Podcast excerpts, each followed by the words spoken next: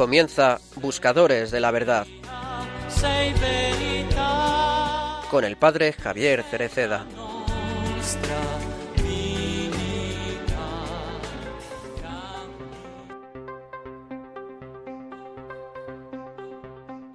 El Evangelio de hoy nos presenta el comienzo de la misión pública de Jesús.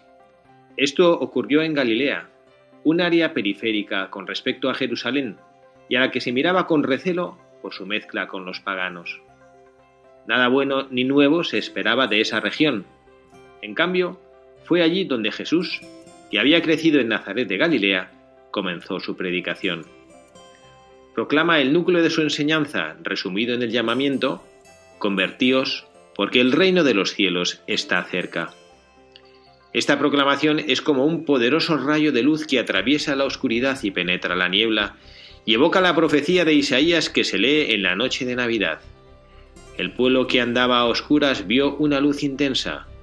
Sobre los que vivían en tierra de sombras brilló una luz. Con la venida de Jesús, luz del mundo, Dios Padre mostró a la humanidad su cercanía y amistad. Nos las dio libremente, más allá de nuestros méritos. La cercanía y la amistad de Dios no son mérito nuestro, son un don gratuito de Dios. Debemos cuidar este don. La llamada a la conversión, que Jesús dirige a todos los hombres de buena voluntad, se comprende plenamente a la luz del acontecimiento de la manifestación del Hijo de Dios, sobre el que hemos meditado los últimos domingos. Muchas veces es imposible cambiar de vida, abandonar el camino del egoísmo, del mal, abandonar el camino del pecado porque el compromiso de conversión se centra solo en uno mismo y en las propias fuerzas y no en Cristo y su Espíritu. Pero nuestra fidelidad al Señor no puede reducirse a un esfuerzo personal. No. Creer esto también sería un pecado de soberbia. Nuestra fidelidad al Señor no puede reducirse a un esfuerzo personal, sino que debe expresarse en una apertura confiada de corazón y mente para recibir la buena nueva de Jesús. Es esto, la palabra de Jesús, la buena nueva de Jesús, el Evangelio, lo que cambia el mundo y los corazones. Estamos llamados, por tanto, a confiar en la palabra de Cristo, a abrirnos a la misericordia del Padre y a dejarnos transformar por la gracia del Espíritu Santo. Aquí es donde comienza el verdadero camino de la conversión, justamente como sucedió con los primeros discípulos, el encuentro con el Divino Maestro, con su mirada, con su palabra, les dio el impulso para seguirlo, para cambiar su vida concretamente sirviendo al reino de Dios. El encuentro sorprendente y decisivo con Jesús inició el camino de los discípulos, transformándolos en anunciadores y testigos del amor de Dios por su pueblo. Siguiendo el ejemplo de estos primeros anunciadores y mensajeros de la palabra de Dios, que cada uno de nosotros pueda moverse sobre las huellas del Salvador para ofrecer esperanza a los que tienen sed de ella que la Virgen María, a quien nos dirigimos en esta oración del Ángelus, sostenga estas intenciones y las confirme con su intercesión materna. Muy buenas tardes a todos, queridos amigos, queridos oyentes, buscadores de la verdad, en esta tarde de sábado, esta tarde de radio, con nuestra Madre, la Santísima Virgen María, en su casa Radio María. Les habla el Padre Javier Cereceda y junto a mí están, como siempre, rescatándonos, eh, rescatando su participación en el programa, Carla Guzmán. Carla, buenas tardes. Muy buenas tardes, padre. Buenas tardes a todos nuestros queridos oyentes. Gracias por estar aquí. mucho de menos. Gracias por estar aquí con nosotros. Sabemos que todas las obligaciones que impone el cuidado de tu Pedrito eh, te dificultan participar ahora con más facilidad del programa de radio. Te hacemos, eh, te damos las gracias por hacer el esfuerzo de estar aquí. No, gracias a vosotros, que siempre es un descanso y una gozada poder estar con vosotros. Y tenemos también con nosotros a un contertulio que no es la primera vez que está aquí con nosotros y le agradecemos, esperemos que con más frecuencia participe y es Pablo Delgado. Pablo, buenas tardes. Hola, buenas tardes, muchas gracias a vosotros. Nada, cuando queráis. Gracias por estar aquí y bueno, pues lo hacemos con ilusión en este programa. Ya hemos más que mediado la cuaresma, hemos pasado el Ecuador la noche del lunes al martes pasado realmente fue el ecuador de la cuaresma, ya nos queda menos tiempo para poder vivir este periodo precioso, este tiempo de conversión, de cambiar nuestros corazones, de cambiarlos hacia lo que Jesucristo quiere, de poner la mirada en esa cruz que es donde muere Jesucristo, pero que es donde Jesucristo resucita, donde Jesucristo nos rescata de nuestros pecados. Queremos poner, como siempre, nuestro granito de arena como buscadores de la verdad para ayudar a todos los que caminamos en esta iglesia peregrina aquí en España hacia el Señor, poner nuestro granito de arena, decimos, para que la cuaresma sea realmente un tiempo que aporte lo que está llamado a aportar. Recordamos, Carla, a, nuestros oyentes cuál es el correo electrónico al que pueden dirigirse para compartir con nosotros sus inquietudes, sus preguntas, sus eh, comentarios a nuestro programa. Nos pueden escribir a buscadores de la verdad arroba radiomaria.es y también si quieren que comentemos sobre algún buscador, sobre alguna persona que, le, que les guste, pues nos escriben ahí y nosotros encantados de poder responder a vuestras inquietudes. Bueno, pues eh, hemos utilizado, como siempre hacemos en nuestro, en nuestro editorial del programa, un, palabras del Santo Padre, el Papa Francisco.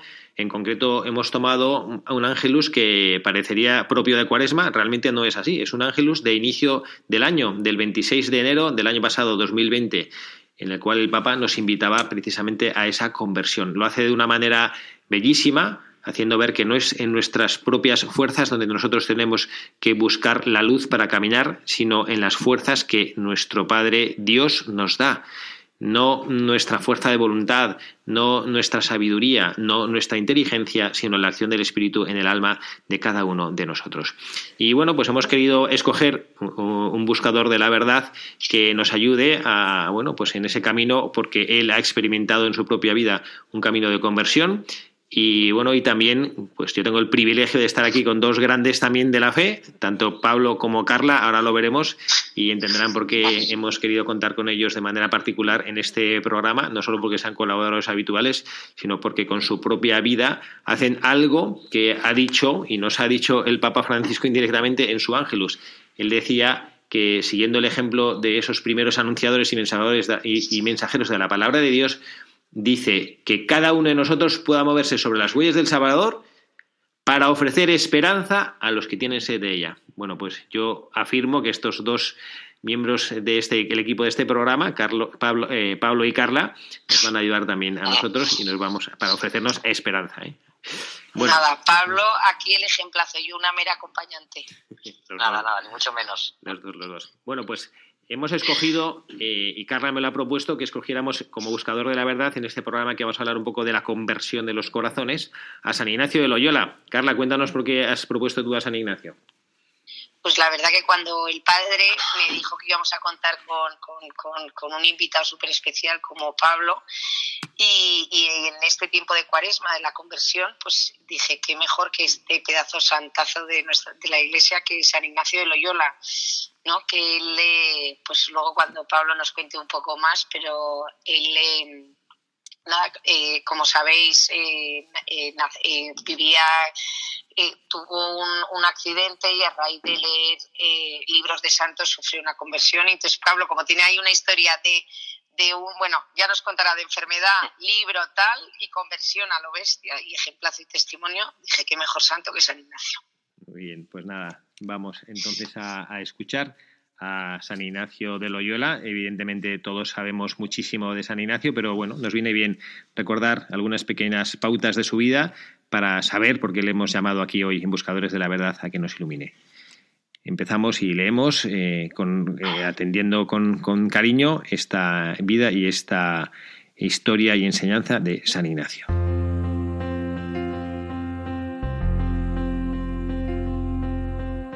Nació y fue bautizado como Íñigo en 1491 en el castillo de Loyola, España.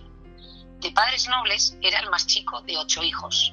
Quedó huérfano y fue educado en la corte de la nobleza española, donde le instruyeron en los buenos modales y en la fortaleza de espíritu. Quiso ser militar, sin embargo, a los 31 años en una batalla, cayó herido de ambas piernas por una bala de cañón. Fue trasladado a Loyola para su curación y soportó valientemente las operaciones y el dolor. Durante su recuperación, quiso leer novelas de caballería, que le gustaban mucho, pero en el castillo los únicos dos libros que habían eran Vida de Cristo y Vidas de los Santos. Sin mucho interés, comenzó a leer y le gustaron tanto que pasaba días enteros leyéndolos sin parar. se encendió en deseos de imitar las hazañas de los santos y de estar al servicio de Cristo. Pensaba, si esos hombres estaban hechos del mismo barro que yo, también yo puedo hacer lo que ellos hicieron. Una noche, Ignacio tuvo una visión que lo consoló mucho. La Madre de Dios, rodeada de luz, llevando en los brazos a su Hijo Jesús. Íñigo pasó por una etapa de dudas acerca de su vocación. Con el tiempo se dio cuenta que los pensamientos que procedían de Dios lo dejaban lleno de consuelo, paz y tranquilidad. En cambio, los pensamientos del mundo le daban cierto deleite, pero lo dejaban vacío. Decidió entonces seguir el ejemplo de los santos y empezó a hacer penitencia por sus pecados para entregarse a Dios. A los 32 años salió de Loyola con el propósito de ir peregrinando hacia, hasta Jerusalén. Se detuvo en el santuario de Montserrat, en España, y ahí decidió llevar una vida de oración y de penitencia después de haber hecho una confesión general. Vivió durante casi un año retirado en una cueva de los alrededores rezando. Tuvo un periodo de aridez y empezó a escribir sus primeras experiencias espirituales. Estas le sirvieron para su famoso libro sobre ejercicios espirituales. Finalmente, salió de esta sequedad espiritual y pasó al profundo goce espiritual siendo un gran místico. Logró llegar a Tierra Santa a los 33 años y a su regreso a España comenzó a estudiar. Se dio cuenta que para ayudar a las almas eran necesarios los estudios. A los 38 años se trasladó a Francia, donde siguió estudiando siete años más. Pedía limosna a los comerciantes españoles para poder mantener sus estudios, así como a sus amigos. Ahí animó a muchos de sus compañeros universitarios a practicar con mayor fervor la vida cristiana. En esta época, en 1534, se unieron a Ignacio seis estudiantes de teología. Motivados por lo que decía San Ignacio, hicieron con él el voto de castidad pobreza y vida apostólica en una sencilla ceremonia. San Ignacio mantuvo la fe de sus seguidores a través de conversaciones personales y con el cumplimiento de unas sencillas reglas de vida. Poco después, tuvo que interrumpir sus estudios por motivos de salud y regresó a España, pero sin hospedarse en el castillo de Loyola. Dos años más tarde, se reunió con sus compañeros que se encontraban en Venecia y se trasladaron a Roma para ofrecer sus servicios al Papa decidieron llamar a su asociación la Compañía de Jesús, porque estaban decididos a luchar contra el vicio y el error bajo el estandarte de Cristo. Pablo III convirtió a dos de ellos profesores de la universidad. A Ignacio le pidió predicar los ejercicios espirituales y catequizar al pueblo. Los demás compañeros trabajaban con ellos. El Papa Pablo III les dio la aprobación y les permitió ordenarse, sacerdotes fueron ordenados en Venecia por el obispo de Arbe el 24 de junio. Ignacio celebrará la primera misa en la noche de Navidad del año 1538. En ese tiempo se dedican a predicar y al trabajo caritativo en Italia.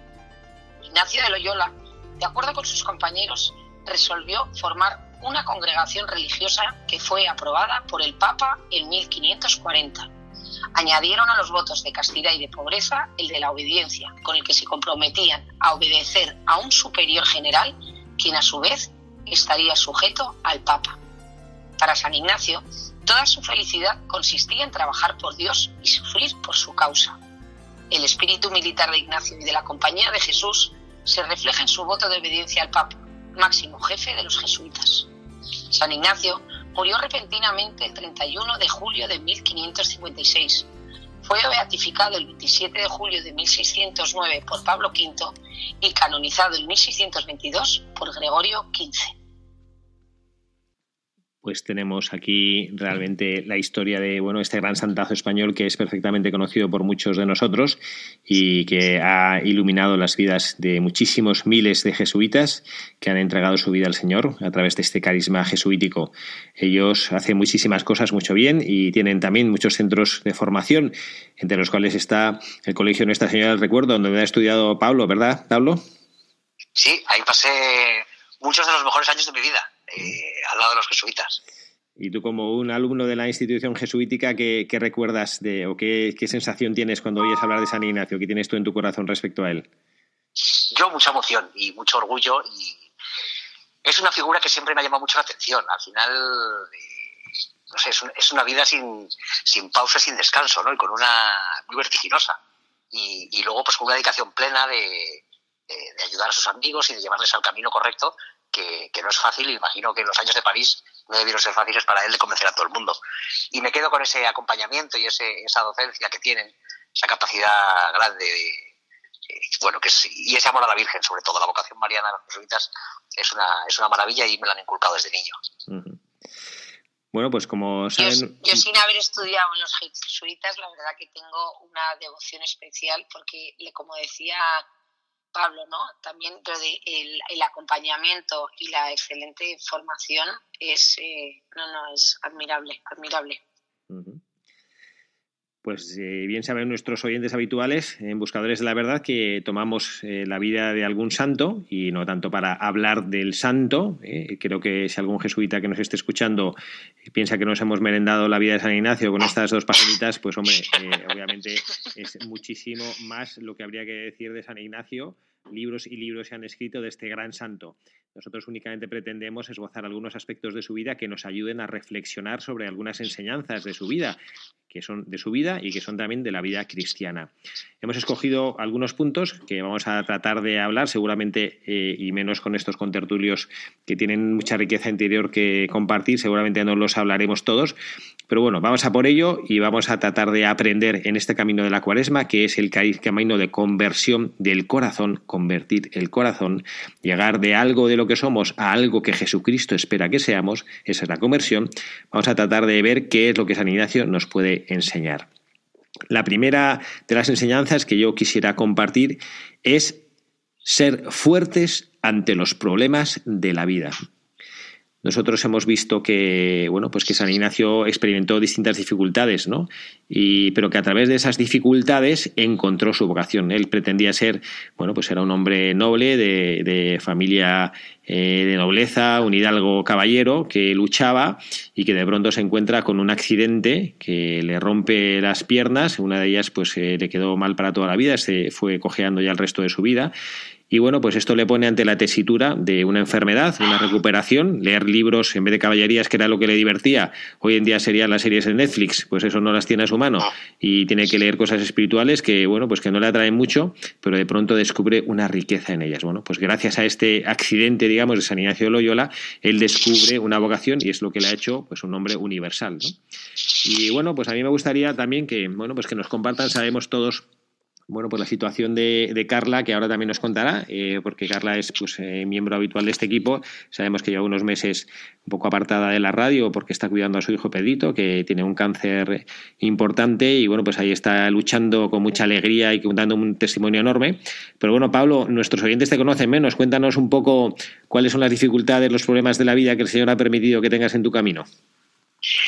Bueno, pues resumiéndolo corto, eh, yo prácticamente empecé, vamos, este, llevo enfermos de los seis meses, que tuve un problema renal y, bueno, un problema renal que hoy en día no es nada y hace 43 años pues era mortal. Y desde entonces llevo 26 operaciones, tres de ellas trasplantes que luego he perdido. Llevo más de seis años en diálisis. Estuve primero un año, luego cuatro y ahora llevo otro y pico, casi dos. Y ahora tengo nueve horas todos los días. Da igual el día que sea ni fiestas de guardar ni festivos, nueve horas todos los días. Y hace poco, hace un año más o menos, vamos, en mayo, me surgió un pequeño problemita en una pierna y, me la han tenido que cortar hace un mes. Y, en teoría parece que no tardando, confiemos en que no, pero vamos, no tardando, puede ser que la otra siga el mismo camino. Entonces, bueno, este es un poco el resumen médico, ¿no? A, nivel de, de, informe médico que, que, he tenido que vivir en la vida. Qué barbaridad, Pablo. Bueno, yo lo que, lo que puedo decir es, es, que Pablo, bueno, es un hombre es profesor de universidad, eh, trabaja en la Universidad Francisco de Vitoria. Eh, Pablo hizo su carrera, a pesar de todas las dificultades que, como él dice, lleva toda su vida enfermo, ha hecho una carrera universitaria, él es fisioterapeuta y bueno, también es un, gran humanista, ¿no? porque es un gran estudioso de, bueno, de, muchas otras cosas y, es un profesor de universidad ahora. ¿no? Eh, cualquiera que te conozca no podría sospechar que tú pues que tienes estas estas dificultades ahora no me imagino que también que cuando te pongan la prótesis pues que aprenderás a caminar con, normalidad incluso ni siquiera sospecharán que te falta una pierna no dónde sacas tú las fuerzas como decía San Ignacio ser fuertes ante los problemas de la vida dónde sacas tú las fuerzas Pablo para vivir así con esa alegría Pues mira, aunque me ha costado muchos años llegar a este punto, de hecho, mi adolescencia consistió en intentar demostrar ya no la gente, a mí mismo, que yo era capaz de hacer lo que hacían los demás. Y siempre iba con la lengua fuera y haciendo un sobreesfuerzo. Pero al final me di cuenta que sacaba las fuerzas de, como dice el Ángelus, que hemos eh, leído del Papa Francisco, encontraba las fuerzas cuando dejé buscarlas en mí aunque suene irónico, eh, es muy difícil poder con todo lo que yo tengo. Y no las tengo, no las busco en mí porque tengo una mujer maravillosa y una hija que me dan la vida, mis padres, hermanos, familia, amigos, etcétera, y sobre todo la fe. Eh, eso es eh, lo que me da fuerza cada día, ¿no? Si no existiera la fe y si no existiera una vida más allá o si no existiera nada, yo mi vida a mí no me merecería la pena, todo el calvario que llevo, para nada, para el día que me muero que se acabe todo. Entonces, yo creo que, que encontré las fuerzas cuando, cuando dejé buscarlas en mí. Bueno, bueno. Y bueno, y nuestra Carla, también Carla, cuéntanos un poquito, eh, actualízanos un poco, bueno, saben nuestros oyentes que tienes a tu Pedrito, que bueno, pues muchos seguramente les estarán llegando las campanas de oración, las campañas de oración. Hay un grupo, bueno, pues que no sé, más de más de 80, 90 familias cada día, cada día se reúnen para rezar el rosario.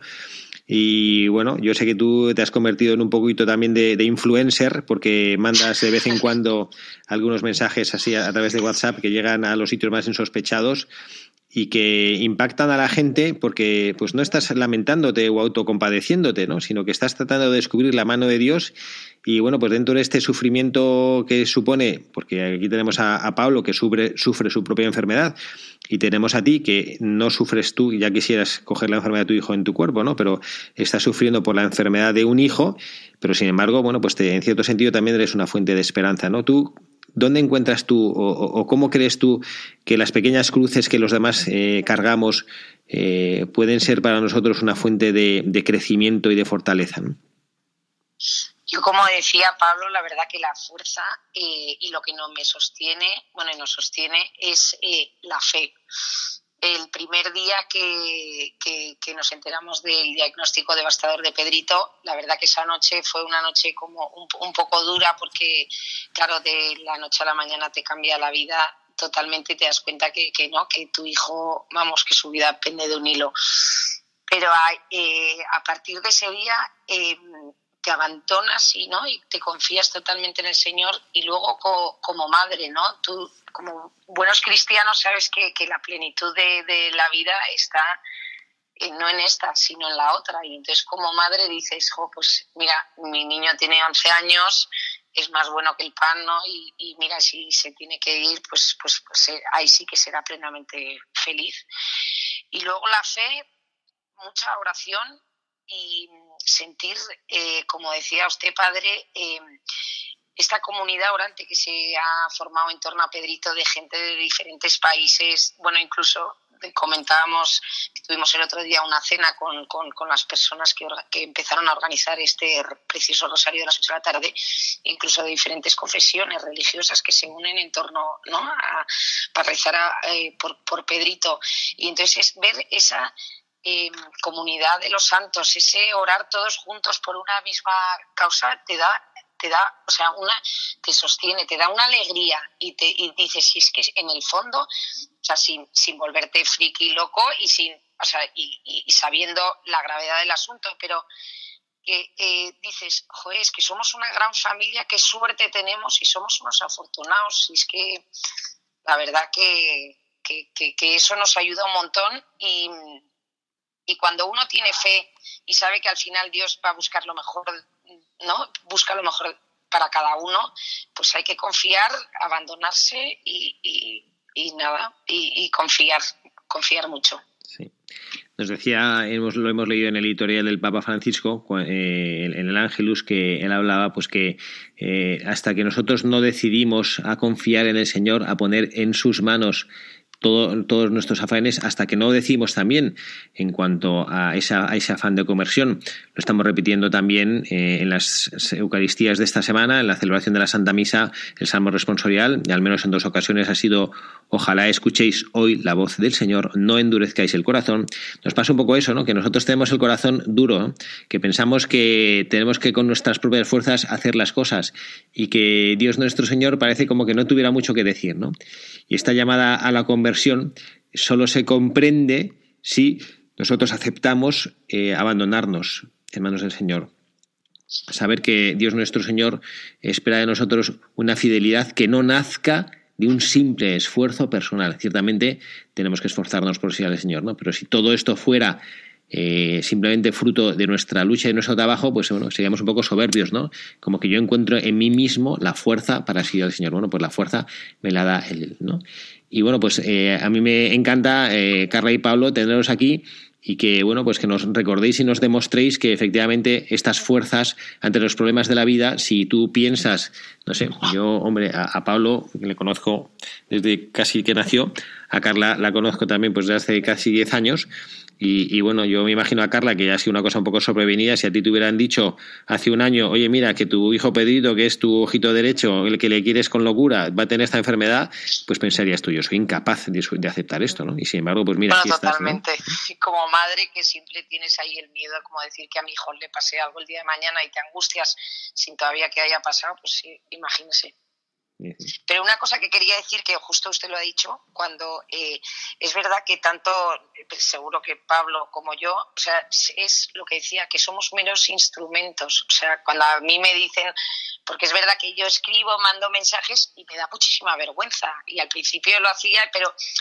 Y, y dije, ya no lo hago más porque es verdad y, pero me decían la gente que le ayudaba y digo, bueno, pues si, pues si este via crucis, ¿no? todo este sufrimiento que estamos pasando, sirve, aunque sea para acercar a alguien a Cristo y, estos mensajes, pues, pues estoy siendo un instrumento, pero es lo que dice usted, o sea, somos instru o sea, yo no tengo mérito ninguno, o sea, ninguno. Yo creo que en esta situación, no sé, aquí le decía que soy como, como si me hubiese poseído el Espíritu Santo, como el, alcalde de la Alianza, ¿no? que va con una nube por encima, que el de arriba es el que me sostiene, pero mero instrumento, o sea, mérito, ninguno mío, cero.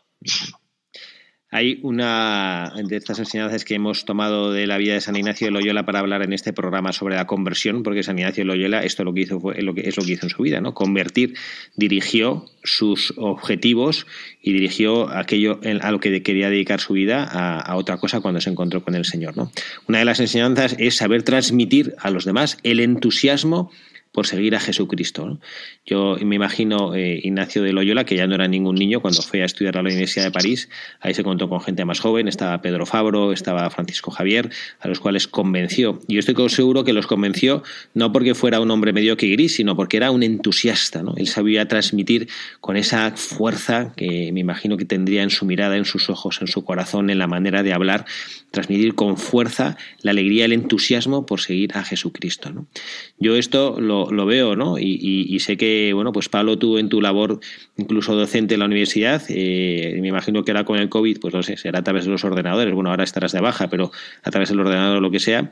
¿Y tú cómo haces para que quienes te rodean, no solo por tu enfermedad, sino por pues tu manera de ser y cómo ha forjado tu manera de ser, pues esta cruz que el Señor ha permitido que tuvieses desde que naciste, ¿cómo logras hacer para transmitir ese entusiasmo? ¿De dónde te viene? Pues eh, yo lo que, veo claro un poco en línea a lo que decía Carla, al final tenemos la suerte de ser un instrumento y poder transmitir eh, una cosa que es muy rompedora y es, dentro de la desgracia de una enfermedad, soy feliz. Eso es algo absolutamente rompedor en la sociedad de hoy que nos vende placeres y, cosas que en teoría son felicidades efímeras y puntuales y de ya. Y en cambio este es un camino eh, muy árido y muy duro, ¿no? Pero, pero es una, una relación de confianza, ¿no? Yo creo que las personas que vivimos estas experiencias tenemos la suerte de poder dar un testimonio de la grandeza de Dios. ¿no? Yo hay una frase que se me quedó grabada en el, en el alma, vamos, y la tengo hecha como lema de vida, que, es de Benedicto XVI en el Líbano en 2012, que es la locura de la cruz es hacer del sufrimiento un grito de amor a Dios.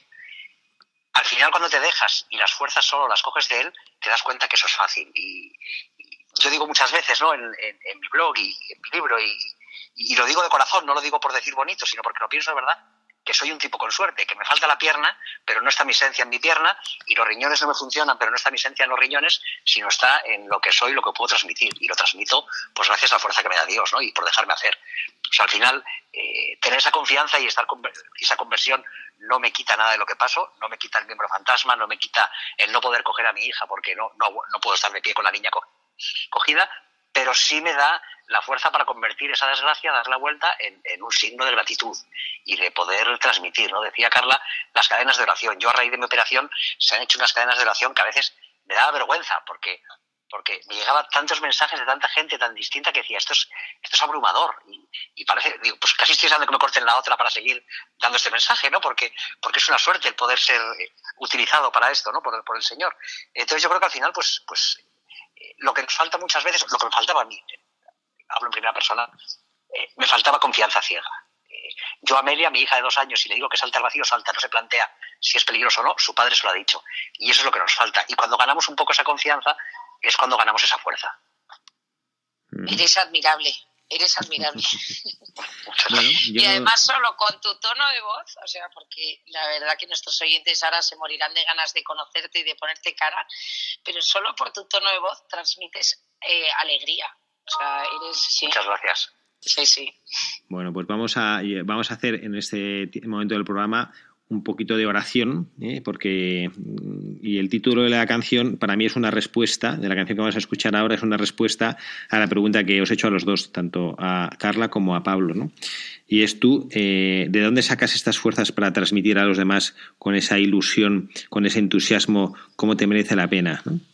Y, y bueno, pues porque creéis en Jesús, porque creéis en su amor, lo ha dicho Pablo antes, ¿no? Vamos a escuchar ahora con ellos y rezar con ellos este ratito de oración.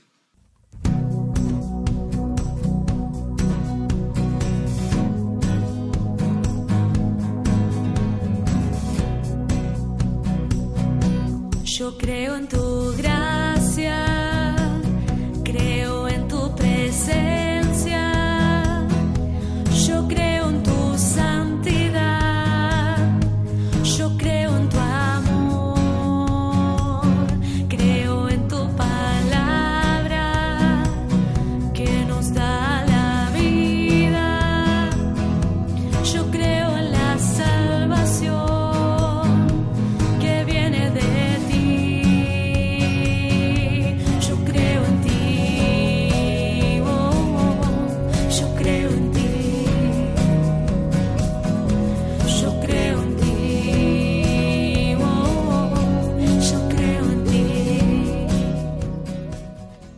Buenas tardes, queridos amigos, oyentes de Buscadores de la Verdad.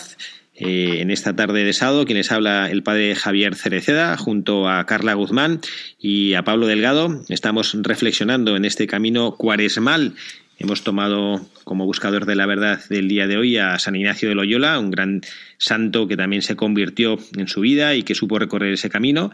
Y vamos a hacer, antes de seguir eh, en este programa reflexionando sobre estas hermosas verdades, algunos comentarios sobre aspectos y cosas que estamos viviendo en Radio María.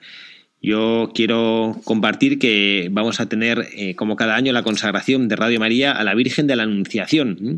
Cada año renovamos esta consagración a la Virgen en el día que celebramos la fiesta de la Anunciación del Señor, que es el día 25 de marzo. Realizaremos la oración de consagración a las 12 hora peninsular, una hora menos en Canarias, en la capilla de la emisora. También tenemos otras noticias que nos va a compartir Carla.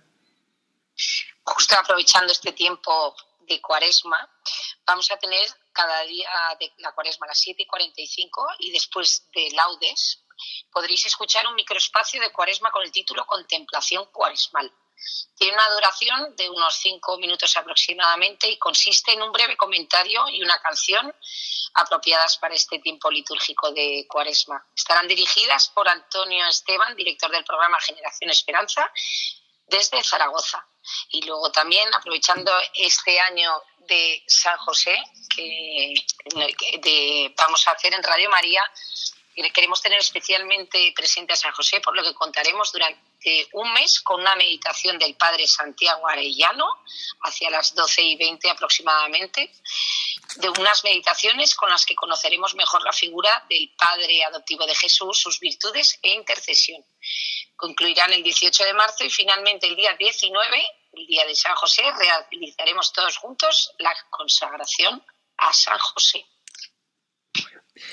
Estábamos antes de este ratito de oración que hemos hecho y las noticias hablando de alguna de las enseñanzas que nos dejaba San Ignacio de Loyola y una de ellas era saber transmitir a los demás el entusiasmo por seguir a Cristo. Carla nos ha contado, ella que, bueno, pues con cierta frecuencia envía mensajes por las redes sociales, pone fotos de Pedrito y nos comparte alguna reflexión, alguna luz espiritual. Nos cuenta que ella le daba pudor, sentía que bueno que no debía estar ahí pues contando las cosas y pero que lo hizo porque descubrió que había personas que le decía, por favor, no dejen mandar estas cosas porque a mí me ayuda en mi corazón, ¿no?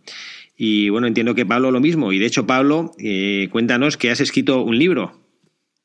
Sí, he escrito un libro que se llama Diario de un trasplantado y, bueno, es una serie de reflexiones. Empecé por un vídeo de broma el primer día de confinamiento para mis amigos porque estaban muy agobiados con encerrarse y yo me paso una media de dos meses al año ingresado y a raíz de ahí pues empecé a hacer unas reflexiones y ha salido un libro y, bueno, tengo un blog también donde pues cuento un poco cómo vivo el día a día de pues de una persona eh, con terrenalmente muy enferma y muy limitada, pero que realmente las limitaciones están en la cabeza y, entonces pues podemos ir adelante porque, porque no hay limitación posible para el que no quiere.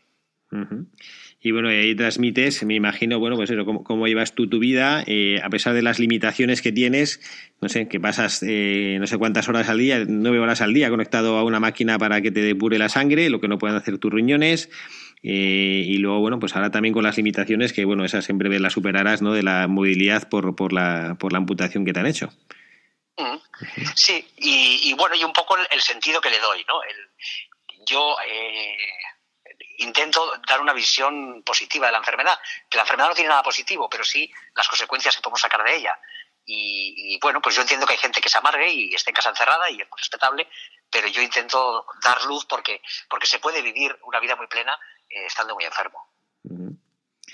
Sí, eso es totalmente. Nosotros cuando nos, nos dijeron este, este diagnóstico, ¿no? Como que te planteas y dices, eh, o sea, al final la actitud, ¿no? Eres tú el, el, que, el que la elige. Dices, me va a levantar por la mañana con cara de acelga, encima este pobre niño que no sé los días que, que, le quedan por delante, pues, ¿no? Que, que, que hay que ser feliz, aprovechar y disfrutar.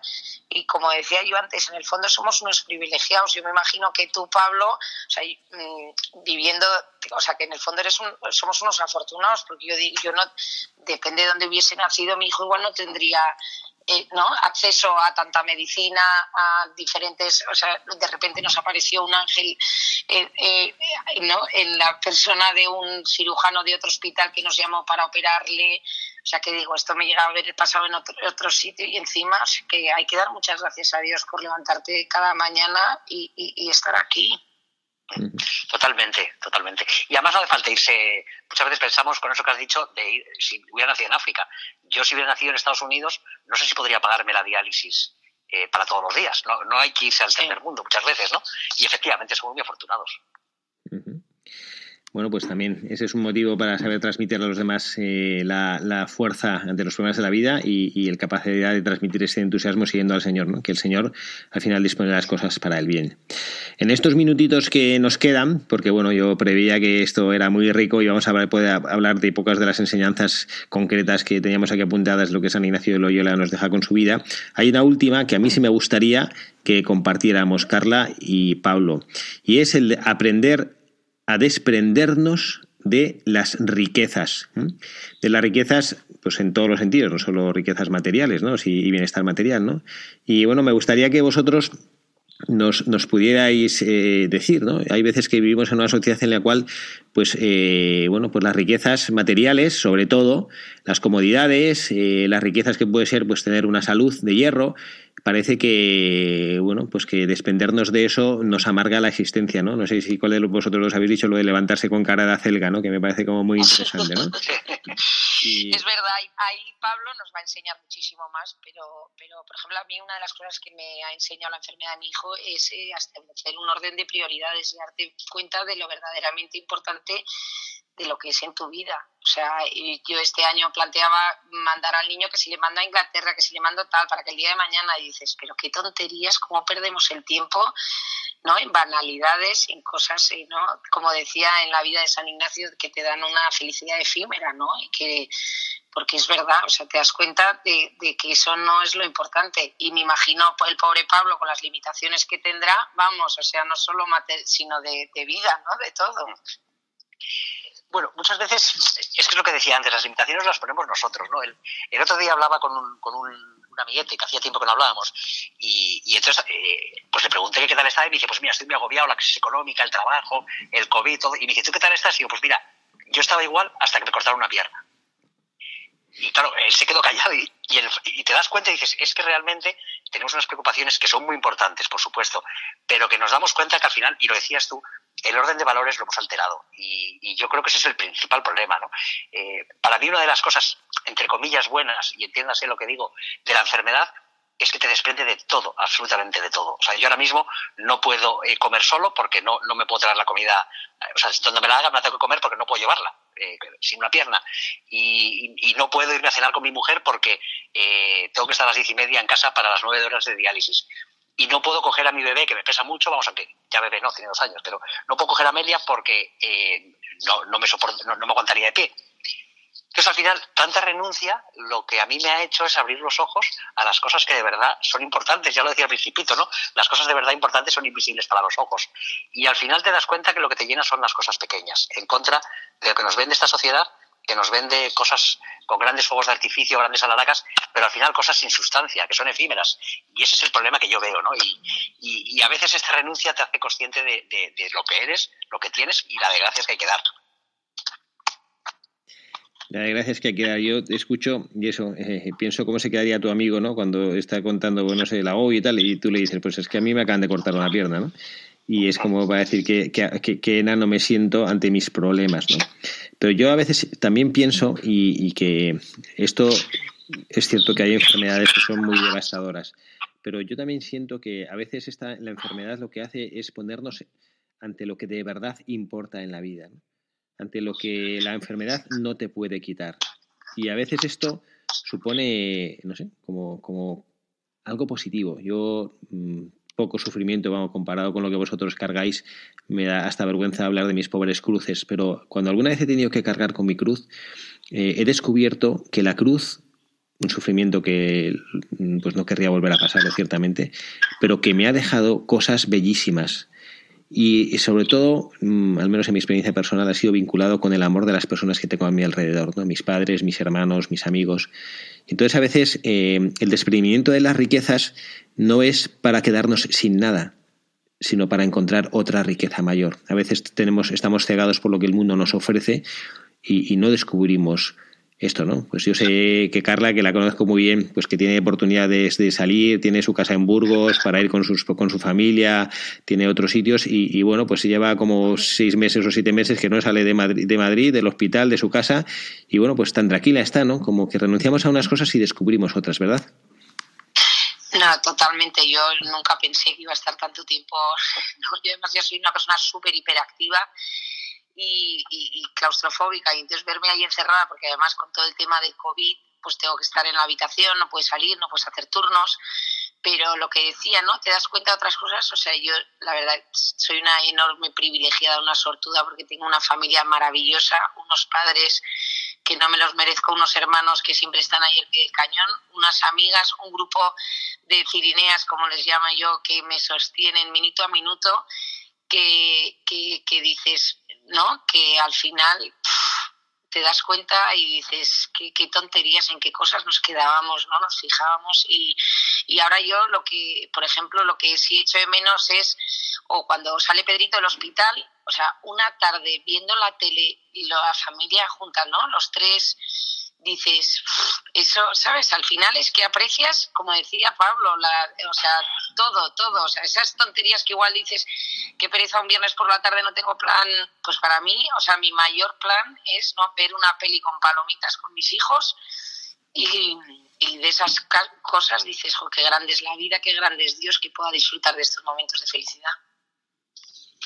Bueno, pues nada, nos dejáis sin palabras, Pablo y Carla. Muchísimas gracias por estar aquí. Se nos ha ido ya no, el tiempo no, gracias el programa. a usted y gracias de poder estar con Pablo, que tiene que venir a todos los programas, porque vamos, menudos. Y también tiene que venir tu mujer, Pablo. Nada, pues, pues encantados, muchas gracias. Ya se lo digo un día y seguro que es, es, es menos, menos lanzada que yo para estas cosas, pero seguro que encantada. Bueno, bueno, eso como te oiga Sara no va a estar de acuerdo, que esa es más lanzada que ese, vamos, que no se le pone nada por delante a Sara. Eso no, por delante no, pero, pero lo de hablar en la radio no sé si le gustaría tanto, pero sí, vamos, gracias a ella se mantiene la familia, o sea que es un, bueno. un regalo del cielo. Pues nada, yo además ahora ya, Dios mediante, vamos a poder volver pronto ya a, la emisora, que ya está funcionando con todas las medidas de seguridad para protegernos unos a los otros. Y bueno, Dios mediante, ahí nos veremos si estaremos más cerca y podemos emitir con un poquito más de calidad el sonido, que, que también es bueno para escuchar con gusto en la radio. Pues muchísimas gracias, Carla. Muchísimas gracias, Pablo. Que Dios os bendiga. A vosotros. muchísimas gracias. Y a nuestros oyentes de Radio María, gracias por estar ahí, que con su presencia sostienen esta radio y nos hacen sentir parte de esta gran familia de Radio María a los pies de nuestra madre. Que Dios les bendiga. Han escuchado Buscadores de la Verdad con el padre Javier Cereceda.